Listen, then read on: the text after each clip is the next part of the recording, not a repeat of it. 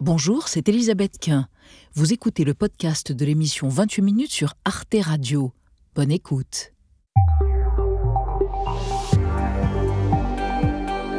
Bonsoir à toutes et tous, heureuse de vous retrouver dans 28 minutes. L'actualité du jour, c'est la pénurie de médicaments paracétamol et l'antibiotique pour les enfants, amoxicilline, des médicaments usuels sous tension qui pourraient manquer jusqu'en mars 2023 en France.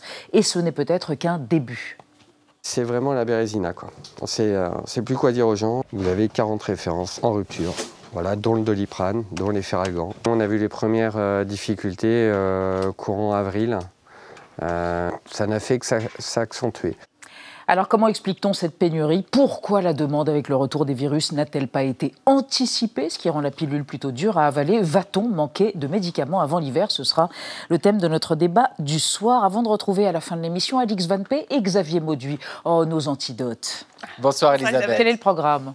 En Argentine. C'est une figure historique, la fondatrice du mouvement des mères de la place de Mai qui est décédée, Ebe de Bonafini. Elle a passé sa vie à dénoncer les disparitions pendant la dictature militaire. C'est une lutte dont je vous parle tout à l'heure. Et vous, Alix? Eh bien, les temps sont toujours difficiles pour le cinéma français. Alors, pour rattraper leurs cinéphiles disparus depuis la pandémie, certaines salles réfléchissent à de nouvelles stratégies dont je vous parlerai tout à l'heure. À tout à l'heure, les amis. Et pour commencer ce soir, le témoignage incroyable d'un ancien soldat d'élite de l'armée russe, le sergent Filatiev du 56e régiment aéroporté. Entré en Ukraine le 24 février dernier, il a quitté le front au bout de deux mois, puis s'est fait exfiltrer et vient de demander l'asile politique en France après la publication d'un brûlot anti-guerre et anti-Poutine Zov, un lanceur d'alerte en quelque sorte, mais Filatiev n'en demeure pas moins un ardent patriote russe, un homme complexe qu'on brûle d'entendre. Vous êtes bien dans 28 minutes, c'est parti.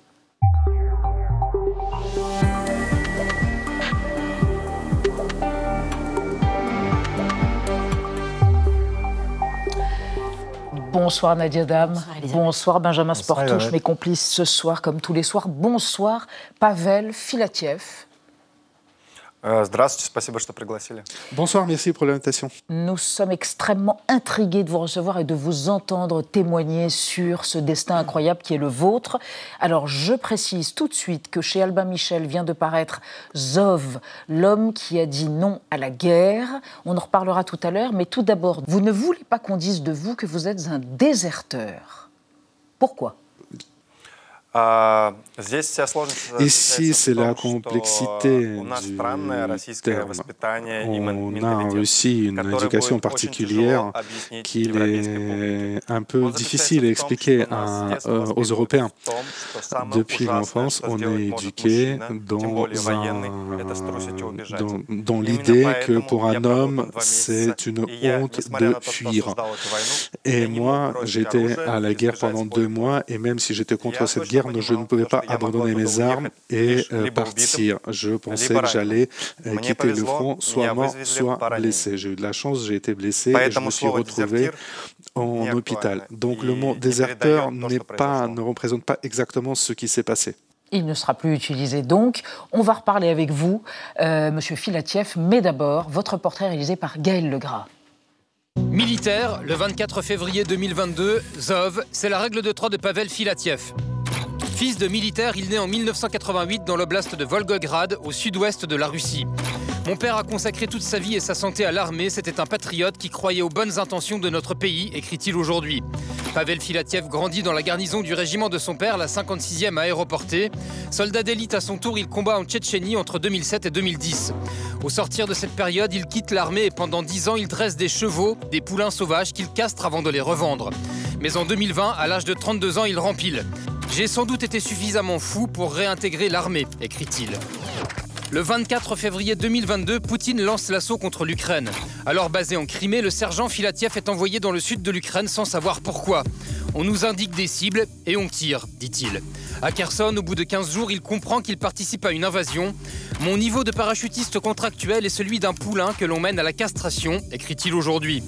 Révolté par l'agression que subissent les Ukrainiens, mais aussi dégoûté par l'état de déliquescence de l'armée russe, il reste néanmoins 8 semaines sur le front avant d'être évacué, blessé à un œil. Dès lors, il veut démissionner, mais sa hiérarchie lui fait subir des pressions. Fin juillet, il publie Zov sur les réseaux sociaux. Dans ce récit de 141 pages, il raconte l'horreur vécue en Ukraine.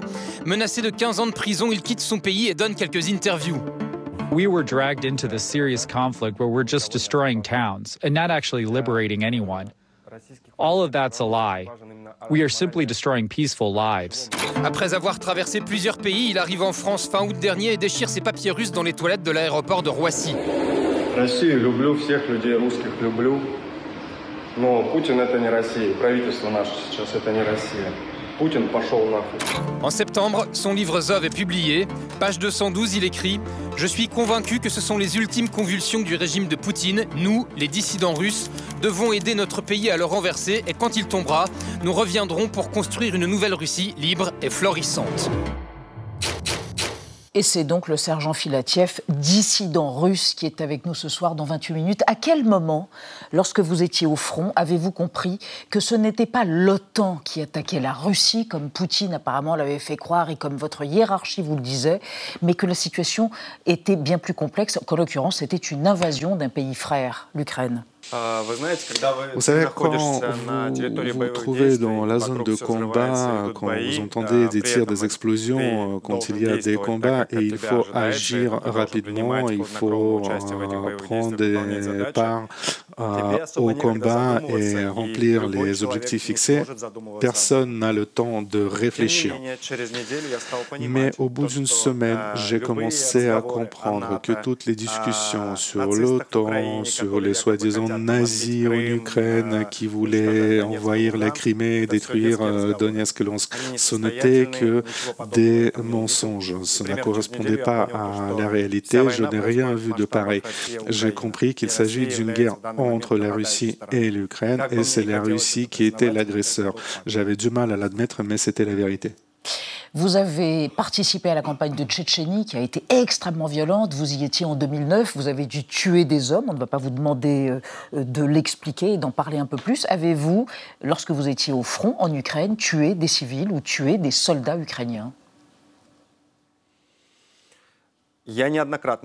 J'ai souvent répondu à des questions similaires et je prends cela très au sérieux. Si je savais que j'avais tué une personne euh, concrète, je l'aurais dit sincèrement. Je suis certain de ne pas avoir directement euh, tiré dans quelqu'un. Si j'ai tué euh, un militaire ukrainien, ça aurait été dans le combat, pas en violation des conventions internationales, tout en restant sur ma conscience. Mais si j'avais vu cela, je, je vous l'aurais avoué. Benjamin. Vous avez tenu à ce que votre récit euh, soit disponible, accessible gratuitement en russe sur le net. Est-ce que vous avez eu des retours de vos concitoyens, de vos compatriotes russes? Quelle est la teneur des messages qu'ils vous ont envoyés quand ils ont lu votre récit? C'est des commentaires très très différents que j'ai reçus. Certains sont très négatifs avec des menaces, d'autres sont positifs ou les gens qui eux-mêmes ont fait partie des forces armées, certains connaissaient même mon père, ont compris mon message et l'ont soutenu. D'autres étaient plutôt neutres, venant de gens qui pouvaient essayer de comprendre la situation, poser des questions. Donc il y avait une grande variété d'opinions mais la grande majorité d'entre eux étaient soit positifs, soit neutres.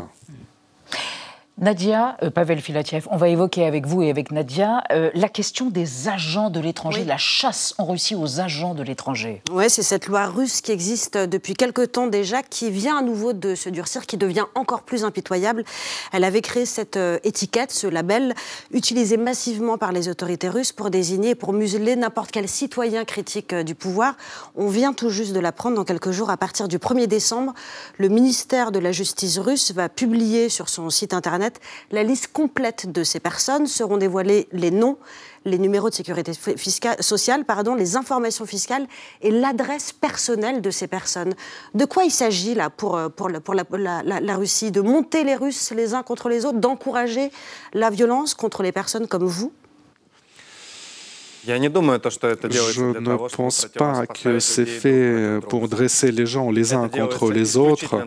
Cela se fait plus pour que le gouvernement russe ait un contrôle total des médias et de l'opinion publique, pour que personne qui a une opinion qui ne correspond pas à la position officielle ne puisse parler publiquement. D'après ce que je sais, à partir du 1er décembre, une euh, nouvelle règle va apparaître pour les correspondants de guerre. Quelqu'un qui fait partie euh, des forces armées, par exemple, s'il publie euh, dans une chaîne Telegram de l'information sur la guerre qui ne correspond pas aux annonces officielles, cette personne-là peut se retrouver en, prison. C'est une loi qui n'est rien d'autre qu'une loi répressive digne de la Corée du Nord. Pavel Filiatiev, euh, dans ce livre, Zov, dans lequel vous décrivez euh, d'une part euh, la hiérarchie militaire avec des termes très sévères, certains soldats violeurs, agressifs, épouvantables, mais aussi vous décrivez l'entourage politique de Poutine et même Vladimir Poutine avec des termes très sévères. Dans ce livre, vous faites aussi partie, vous faites part plutôt de votre patriotisme, de votre attachement à la Sainte Russie, à votre pays natal. Êtes-vous un homme absolument déchiré par la nécessité qui est la vôtre d'être devenu un lanceur d'alerte, d'avoir quitté l'armée et de vouloir rendre à l'Ukraine d'une certaine façon ce que vous lui avez pris. Êtes-vous déchiré intérieurement?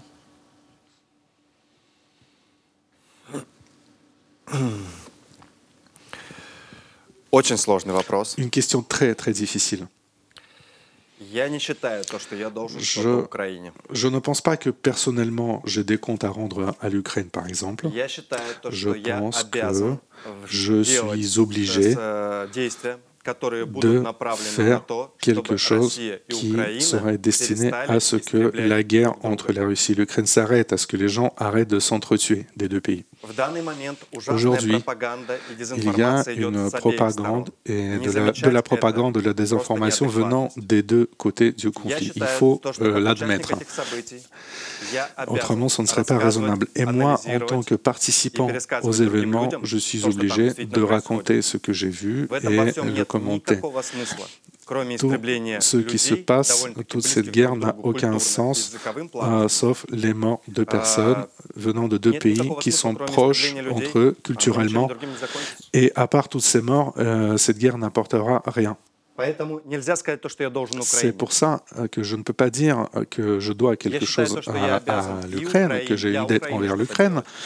Je dois faire quelque chose qui de, serve les deux pays, en fait, les peuples des deux pays.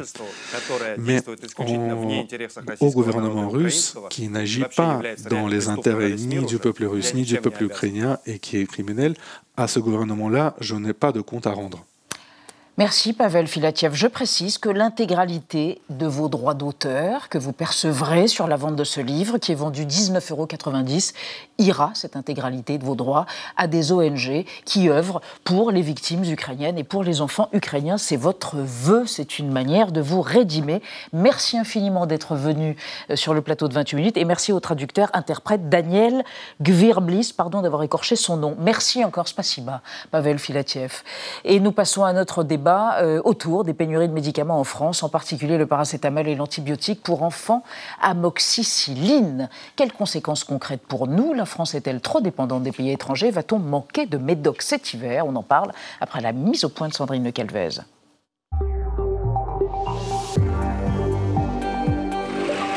D'habitude, c'est beaucoup plus plein que ça. C'est vraiment la bérésina, quoi. On ne sait plus quoi dire aux gens. Pharmacien Angoulême, Julien Lecante jongle avec les ordonnances et les pénuries.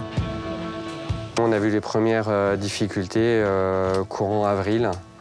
Euh, ça n'a fait que s'accentuer. Vous avez 40 références en rupture, voilà, dont le doliprane, dont les ferragans.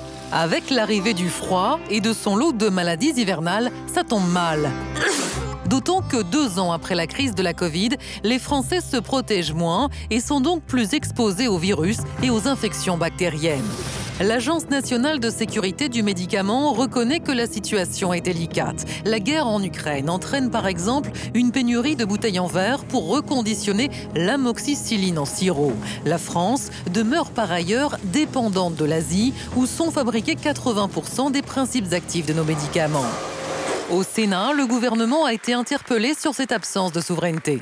Monsieur le Président, mes chers collègues, la France est à sec. À sec de médecins et maintenant à sec de certains médicaments. Spasfon et Gaviscon, nous cherchons. Amoxicilline et paracétamol aussi rares que le pétrole. Le ministre de la Santé a lui rétorqué que la relocalisation de la fabrication des médicaments est bel et bien amorcée. En ce qui concerne le développement d'une filière française de l'industrie du médicament, à titre d'exemple, l'année prochaine ouvre en Isère une usine qui va produire 10 000 tonnes de paracétamol par an pouvant couvrir largement le marché français. Alors que la production de paracétamol va reprendre la même où elle avait été abandonnée en 2008, la politique de relocalisation de la France est-elle suffisamment ambitieuse? Les laboratoires vont-ils vraiment investir dans des traitements parfois peu rentables? La France va-t-elle manquer de médicaments? Trois invités, plein de fiches. Aïe, aïe, aïe. Bonsoir Thomas Borel, directeur scientifique du lait Maï de les entreprises du médicament. Vous êtes vous-même médecin et vous êtes spécialiste de santé publique. Et vous estimez que les pouvoirs publics étaient au courant des risques de pénurie qu'on vient d'évoquer et qu'on va évoquer, mais qu'ils n'ont pas suffisamment réagi. Il faut considérer ce secteur comme stratégique, ajoutez-vous. À côté de vous, Nathalie Coutinet. Bonsoir madame. Vous êtes économiste de la santé, vous êtes aussi enseignante-chercheuse à l'université Sorbonne Paris-Nord. Et selon vous, les laboratoires pharmaceutiques sont en partie responsables de cette pénurie. Leur stratégie consiste avant tout à donner des dividendes à leurs actionnaires. Il va y avoir du débat ce soir. Et enfin, Caroline Tourbe, bonsoir. Vous êtes journaliste santé et sciences pour le magazine Le Point. Et selon vous, la crise du Covid nous a fait prendre conscience de la nécessité de relocaliser la production de médicaments. Mais nous sommes encore très loin du compte et cette relocalisation prend un temps fou. On démarre avec la molécule du jour. vous l'avez dit tout à l'heure, l'amoxicilline, hein, c'est l'antibiotique le plus prescrit en France, un tiers de la totalité. Et il y a donc un risque de pénurie de ce médicament qui est fréquemment utilisé pour lutter contre les infections euh, bactériennes, en particulier chez l'enfant. Vous le savez, euh, docteur Borel. La demande a bondi depuis euh, janvier dernier après un reflux en 2020 et 2021. Les précautions anti-Covid avaient alors limité les infections hivernales. Les otites sont repartis à la hausse et il manque de l'amoxicilline. Mais Thomas Borel, dites-nous dans quelle ampleur euh, cette pénurie euh, a lieu actuellement Jusqu'à quand va-t-elle durer? Est-ce qu'il faut attendre la fin de l'hiver? Alors écoutez, euh, c'est une situation qui évidemment est compliquée parce qu'on est sur des médicaments, l'amoxicilline ou le paracétamol, on ne pourrait pas en parler aussi, sont des médicaments qui sont fréquemment utilisés par les patients et précisément les patients français pour certaines de ces molécules, un mhm. peu plus que dans d'autres pays européens. Euh, il est clair qu'aujourd'hui, euh, il y a eu un certain nombre de signaux d'alerte, mais peu, peu importe le, constat ou qui est responsable de quoi, c'est pas le, je pense pas le propos aujourd'hui. Mais il y a des pharmacies à sec Aujourd'hui, il y a des pharmacies qui sont euh, probablement à sec, mais parce qu'il y a une politique de contingentement. C'est-à-dire qu'aujourd'hui, quand on fait le constat, ou quand les autorités de tutelle, l'agence du médicament fait le constat qu'il y a un vrai problème sur l'approvisionnement d'un médicament, en l'occurrence de l'amoxicilline, elle organise, un certain nombre de mesures sont mises en place pour contingenter, pour s'assurer que pendant la période... On fait des stocks contingentés C'est-à-dire contingenter, pardon, merci, c'est une précision importante, je pense. Ça veut dire qu'on n'autorise pas le ah. producteur, le fabricant, euh, donc le laboratoire pharmaceutique, à mettre à disposition de, sur des volumes importants. Donc on on limite. limite à 50% globalement euh, aujourd'hui pour l'amoxicilline, pour être sûr qu'il y a assez d'amoxicilline dans les disponibilités aujourd'hui présentes de la part des entreprises du médicament pour tenir les mois qui viennent, et notamment aujourd'hui est annoncé, je n'ai pas plus d'éléments à communiquer que ce qu'a ce qu'a communiqué l'Agence du médicament et le ministre, euh, sur un retour à la normale pour le printemps prochain. Oui, donc dans 4 mois. Une période qui va être compliquée à passer, une période qui va être compliquée à passer, qui est une période d'hiver. Oui.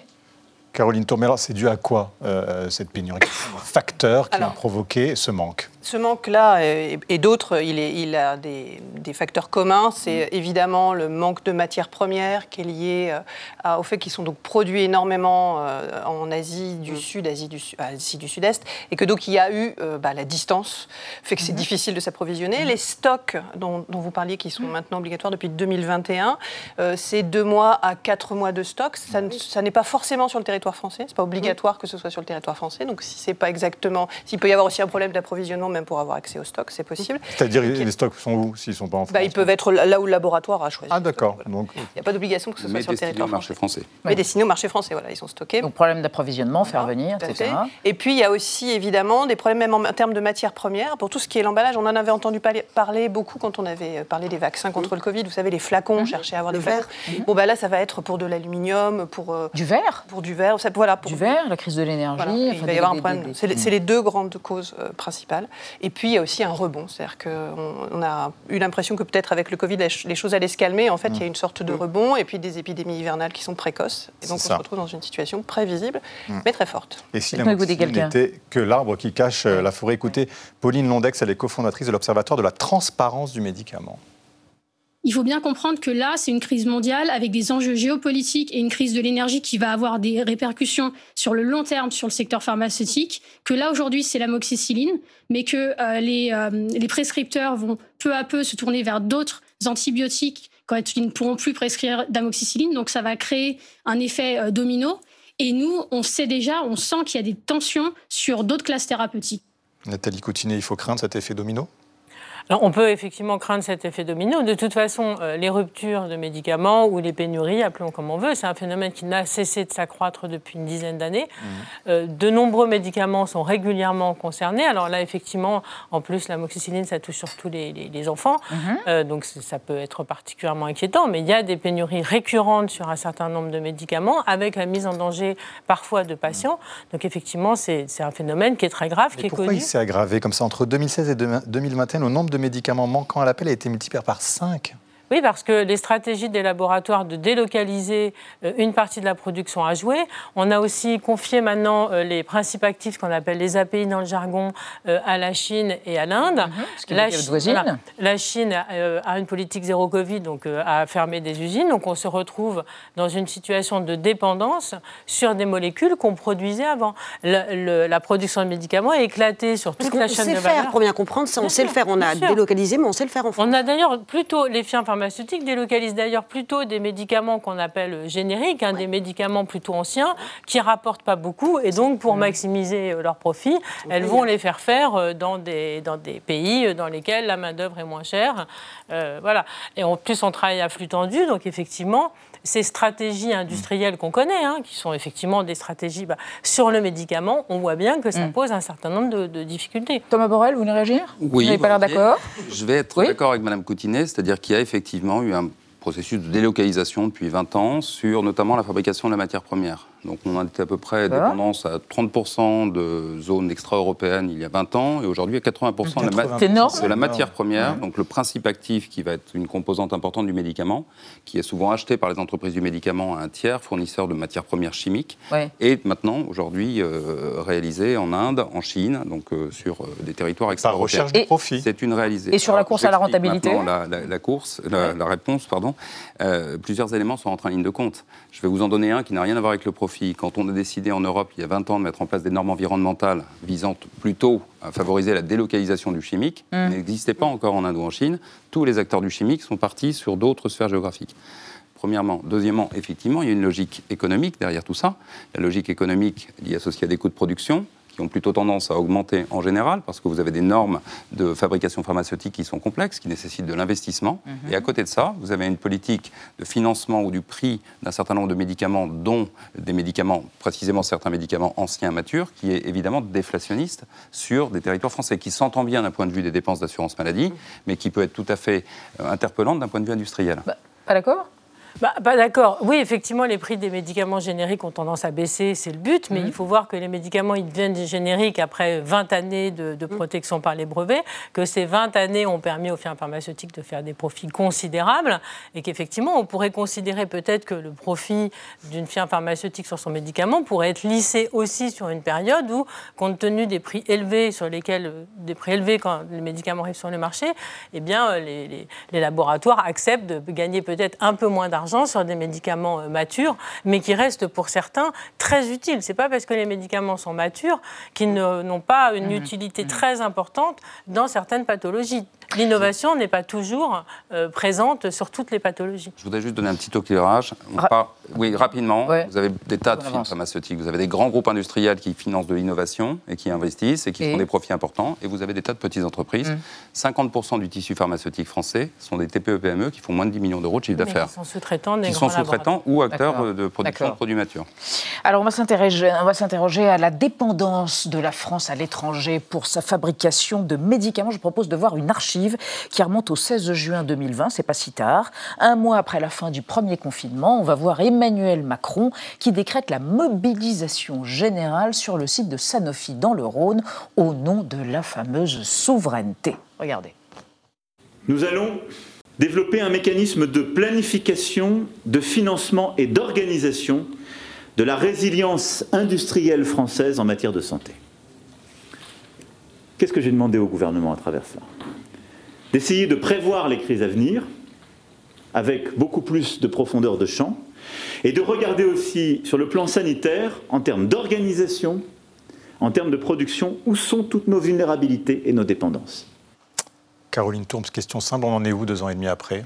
De ces promesses on, est loin d'avoir rattrapé les, les 80% notamment de, hum. de produits, de matières premières produits à l'étranger. Et puis c'est très intéressant d'entendre Emmanuel Macron, vous, il nous parle de la France, la France, la hum. France. Ça vous rappelle pas quelque chose? C'est-à-dire que clairement, quand, euh, pareil, quand on a eu le Covid et les vaccins contre le Covid, il y avait un positionnement. chaque nation, chaque pays se, voulait tirer la couverture à lui. Il a fallu euh, que l'Europe se décide à jouer commun pour que les choses se débloquent. Clairement, euh, le niveau européen est un niveau intéressant en termes de production de médicaments et vouloir que la France se retrouve euh, capable de produire tous les médicaments qu'elle consomme, c'est un doux rêve, ça n'est pas possible. On en consomme énormément. On n'est plus les premiers pour pas mal de médicaments, les choses s'améliorent, mais on est quand même de gros consommateurs. Donc ça ne pourra pas se produire comme ça. Et puis même en termes d'équité, on se retrouve avec des pays euh, qui font partie de l'Union européenne, qui n'ont pas accès à des innovations, qui n'ont pas accès même euh, à des médicaments plus anciens, parce que certains laboratoires vont privilégier le marché français ou le marché allemand, où les médicaments, même s'ils ne sont pas payés très cher, sont quand même payés plus cher qu'ailleurs.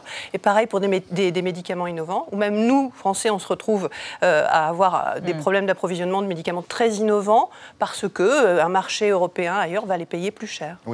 Et donc la souveraineté sanitaire, c'est une idiotie?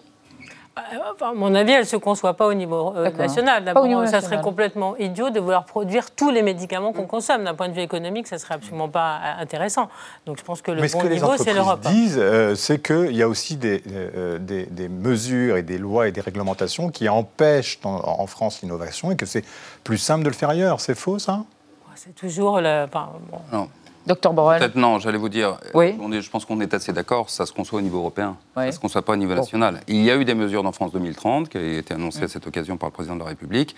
Ça reste quand même mineur par rapport à ce qu'est de l'investissement industriel conséquent par rapport au nombre de produits dont on parle. Et c'est mon deuxième point quels sont les produits qu'on veut prioriser et qu'on veut sécuriser sur les territoires.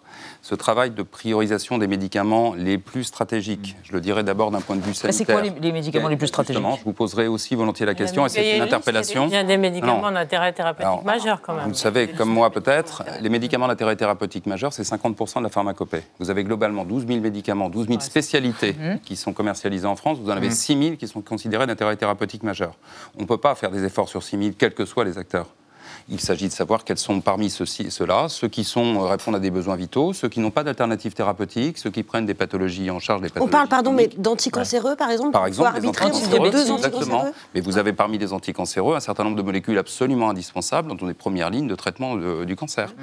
Dans les antidiabétiques, vous avez des antidiabétiques qui sont tous utiles, mais certains euh, ont déjà plusieurs alternatives disponibles. Donc il s'agit de raisonner sur l'utilité euh, sanitaire prioritaire. Et deuxième point, il faut prendre aussi les considérations géopolitiques. Quand vous savez que vous dépendez sur certains produits d'une puissance comme la Chine de façon trop importante, c'est là où il faut se poser la question de savoir s'il ne faut pas qu'il y ait une unité de production de matières premières en Europe, par exemple. Mmh. Et cette concertation doit se faire au niveau de l'Europe. Mais elle se fait? Elle a été amorcée dans la suite du Covid. Les parlementaires ont émis euh, des propositions récemment. Je ne sais pas, j'espère que ça aboutira parce que c'est une des solutions probablement à un travail concerté, un travail de priorisation sur lequel les industriels ont un rôle à jouer et les pouvoirs publics aussi en termes d'attractivité et de compétitivité du territoire européen. On va évoquer avec vous, Nadia, les médicaments pas assez rentables. Oui, oui avec une question. certains médicaments bah cessent-ils d'être euh, fabriqués purement et simplement parce qu'ils ne sont pas rentables pour le laboratoire? C'est ce que dénoncent plusieurs associations, dont la Ligue contre le cancer, notamment à propos du cas précis euh, Sanofi BCG. Le BCG, pour le dire très vite, c'est un médicament utilisé par les urologues pour traiter les cancers de la vessie, en particulier pour diminuer avec une grande, grande efficacité la récidive auprès d'environ 10 000 patients chaque année. Dans les années 90, c'est Sanofi Pasteur qui est le principal fournisseur de ce euh, médicament. À partir de 2012, les choses se gâtent. On commence à observer des problèmes d'approvisionnement euh, plus ou moins longs des pénuries qui avaient été attribuées à l'époque notamment à des difficultés industrielles. Le site de fabrication, par exemple, avait été inondé en 2015, oui, pas de chance. En 2016, le coup près tombe.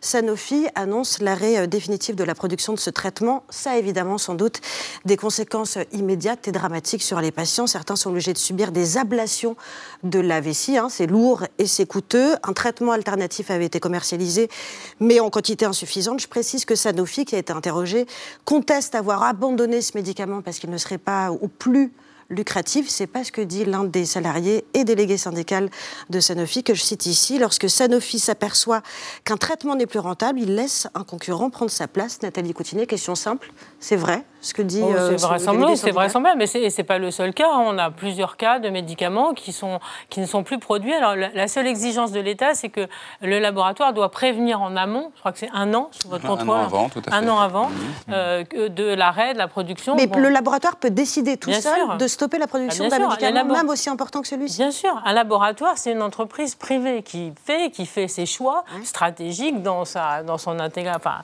mm. seule et qui n'a pas à référer à l'État. Donc dans le cas d'un médicament, effectivement, dans le cas de médicaments et de la santé publique, évidemment, il faut, faut, prévenir les autorités de mmh. santé.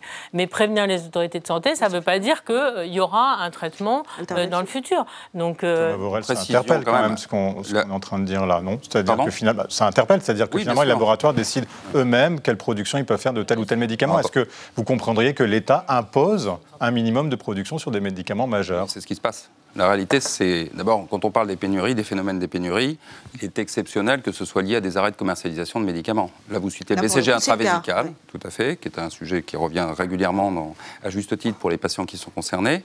Mais je vous explique la façon dont ça se passe. Un an avant, le laboratoire informe les autorités compétentes, notamment sanitaires, comme vient de le dire Mme Coutinet. Ensuite, s'il n'y a pas d'alternative disponible ou pas de solution de remplacement, le laboratoire doit continuer à commercialiser. Et lorsqu'une solution de remplacement est envisagée, il y a un relais qui est pris. Et Sanofi peut dire j'arrête de le faire parce qu'il y a un tiers qui mm. le fait. En l'occurrence, la production du, BCG intravésical n'a pas suivi derrière. Eh Donc effectivement, la réponse n'a pas été apportée. C'est un fait, hein, mm. incontestable. Mais si vous voulez, tout ça se fait de façon quand même très mm. encadrée avec des perspectives sanitaires. Et je tiens à dire pour nos auditeurs, c'est pas le sujet des pénuries aujourd'hui. Hein, d'accord, 99% des cas, ou voire 100% des cas, j'allais dire, c'est pas un problème d'arrêt de commercialisation des entreprises. Par contre, il peut y avoir des pénuries qui sont liées au fait que seul un laboratoire, enfin une usine va produire une molécule. Mmh. Et là, effectivement, si on a un souci euh, sur, euh, dans l'usine, hein, euh, un incendie, je crois qu'il y a eu un, problème récemment, sur, et eh ben là, on va avoir une pénurie mondiale parce qu'il n'y a qu'une usine qui produit ce médicament. Votre sentiment sur une production publique de certains médicaments, Caroline Tourbe moi, j'ai pas de sentiment, c'est juste que c'est une proposition qui est faite, en effet, une proposition pour qui est faite, pour qu'il y ait euh, une sécurisation Votre opinion, euh, alors. de certains, de certains euh, traitements qui sont indispensables, qui sont des médicaments à intérêt thérapeutique supérieur. Supérieur, ce que je trouve intéressant d'ailleurs, c'est que on entend de la part des industriels du médicament l'idée qu'on aurait une sorte de catalogue avec un nombre de références très très important de médicaments et que dans, dans, cette, dans ce catalogue, en fait, il faudrait vraiment se concentrer uniquement sur certains. Les autres, c'est pas forcément des médicaments de confort, mais c'est juste des médicaments qui sont venus euh, au fil du temps, euh, ont obtenu des autorisations. Qui fait l'arbitrage parmi ces médicaments Sur les pénuries où les tensions sont peut-être pas aussi importantes. Je dis que les efforts apportés par la puissance mmh. publique mmh. sont des efforts qui doivent être priorisés.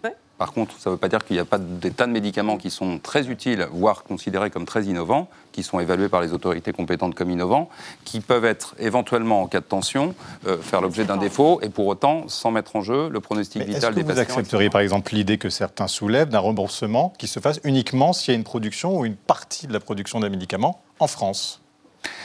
Encore une fois, indexer le remboursement sur une relocalisation. Pour revenir à la relocalisation. Là, vous rentrez dans un autre sujet qui est le sujet du mode de fixation des prix. Est-ce qu'on tient compte de la localisation de la production aujourd'hui? Honnêtement, euh, je ne pense pas que ce soit la bonne échelle géographique. Si on devait tenir compte de quelque chose, c'est l'échelle géographique européenne.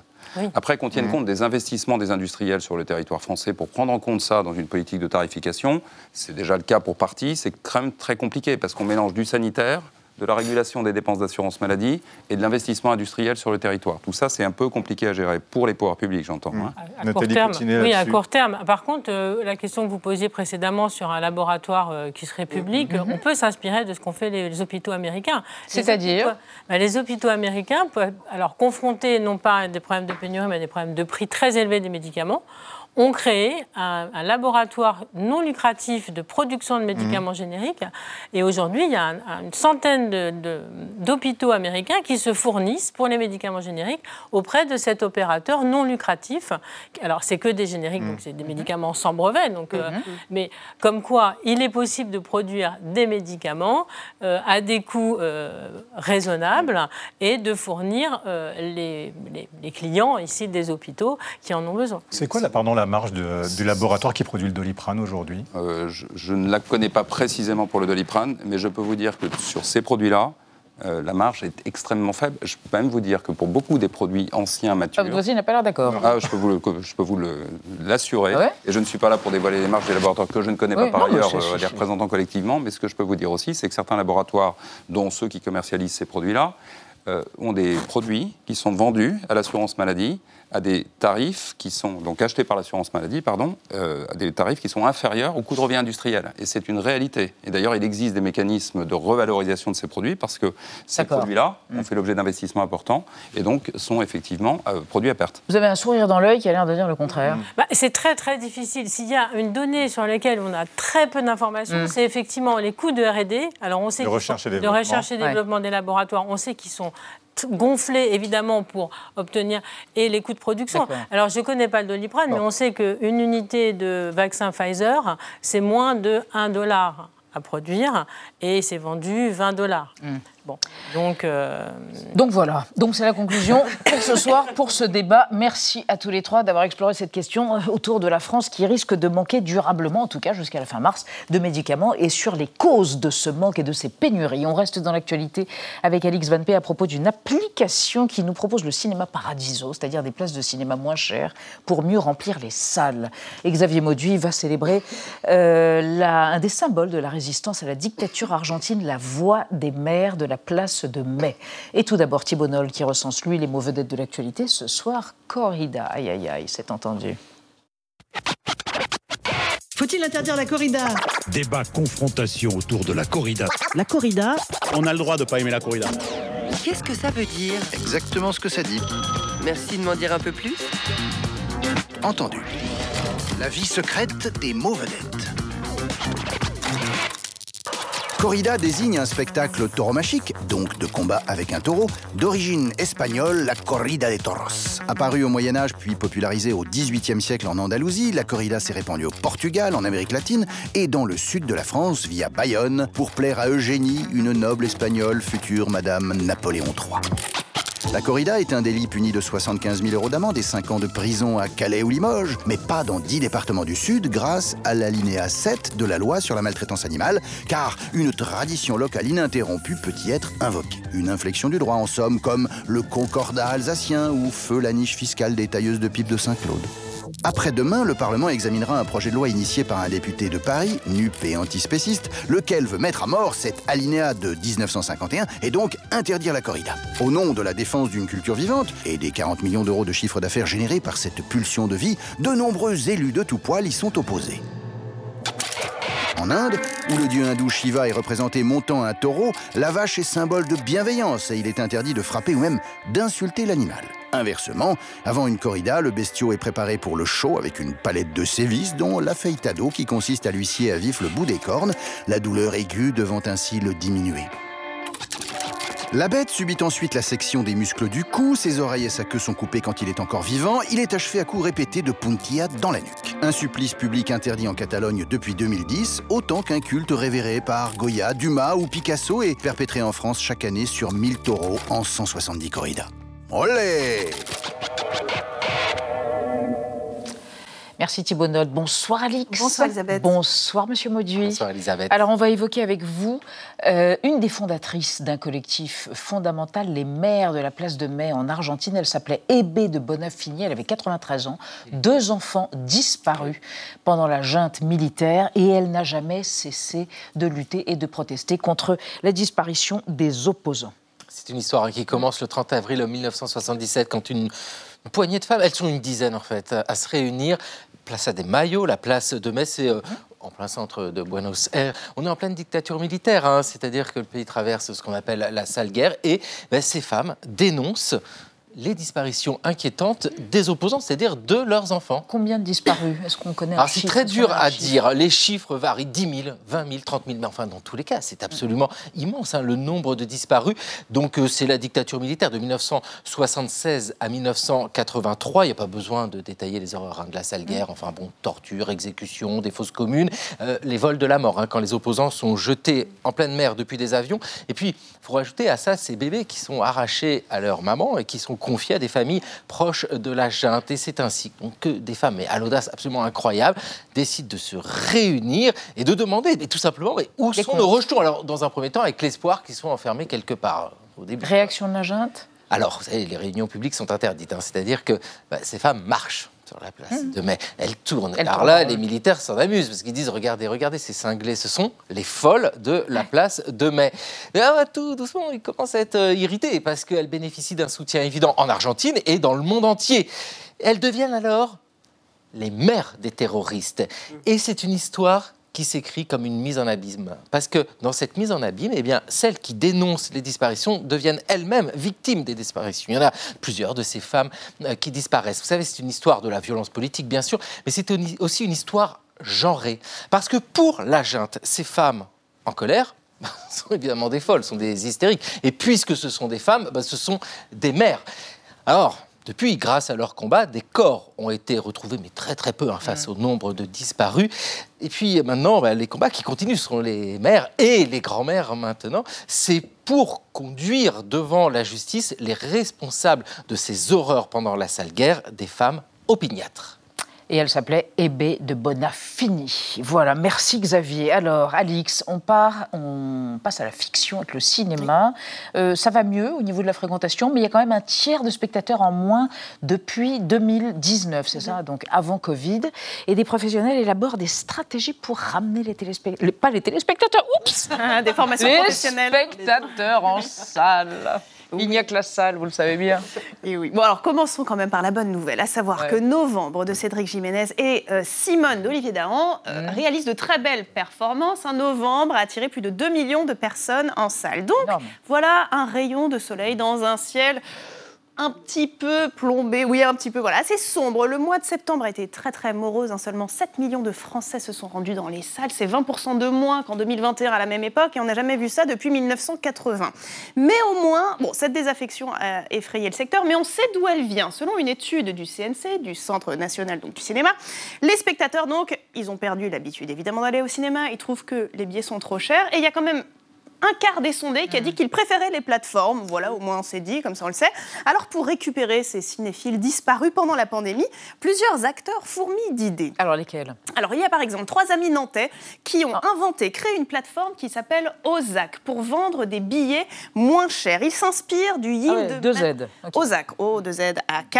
Ils s'inspirent du yield management, donc c'est une technique marketing qui fait varier les prix selon l'offre et la demande. Il faut être bon en macroéconomie, mais en gros c'est ce que font les compagnies aériennes pour Ah. remplir leurs appareils. Donc les créateurs d'Ozac ont signé avec 20 23 cinémas français et ils proposent des places un peu à la dernière minute entre 3 et 8 euros pour remplir les salles. Ingénieux. Ah, 3 euros, Mais tout le monde ne veut pas casser les prix. Il y a la stratégie inverse de Jérôme Sédou, le président du groupe Pathé. Il a promis d'investir pour, pour monter en gamme. Dans ces salles, il dit qu'il veut des fauteuils inclinables. Voilà, pour appâter toutes les personnes qui ont l'habitude. Ah, Pour qu'on s'endorme mieux Mais non, pour être bien installé, pour Ah ouais. regarder justement novembre. Et sur ses écrans, il dit qu'il veut des films spectacles pour appâter un public de tous les âges. Et il dit aussi qu'il en a assez du cinéma de vieux. Parce que les jeunes le boudent. les jeunes, Le justement, cinéma. ne boudent pas le cinéma. C'est ça qui est intéressant, c'est que contrairement aux idées reçues, ils sont retournés plus facilement au cinéma que les plus de 60 ans depuis la pandémie, selon toujours une étude du CNC publiée avant l'été. Donc voilà, pauvre génération Z, stigmatisée à tort. Visiblement, elle arrive à cumuler à la fois les plateformes et le cinéma. Donc ça veut dire beaucoup de temps à donner aux séries et, aux films. Bravo. Et, les, plus prévisible, les jeunes 15-24 ans, aiment beaucoup les films d'animation, les blockbusters et aussi les films d'horreur. Et puis peu, peu importe si les blockbusters se ressemblent de plus en plus. Voilà, donc après la fréquentation des cinémas, l'autre dossier à ouvrir, c'est peut-être l'uniformisation de certaines œuvres. C'est un bon dossier, c'est un gros dossier. On en parlera un autre jour, mais c'est le bon dossier. Merci à tous sur l'antenne d'Arte Chérie dans un instant. Soirée documentaire avec un monde obèse, un fléau planétaire, en l'occurrence un documentaire choc sur l'obésité. Et tout de suite, Émilie Aubry et le dessous des cartes à demain 20h05. Tchuss.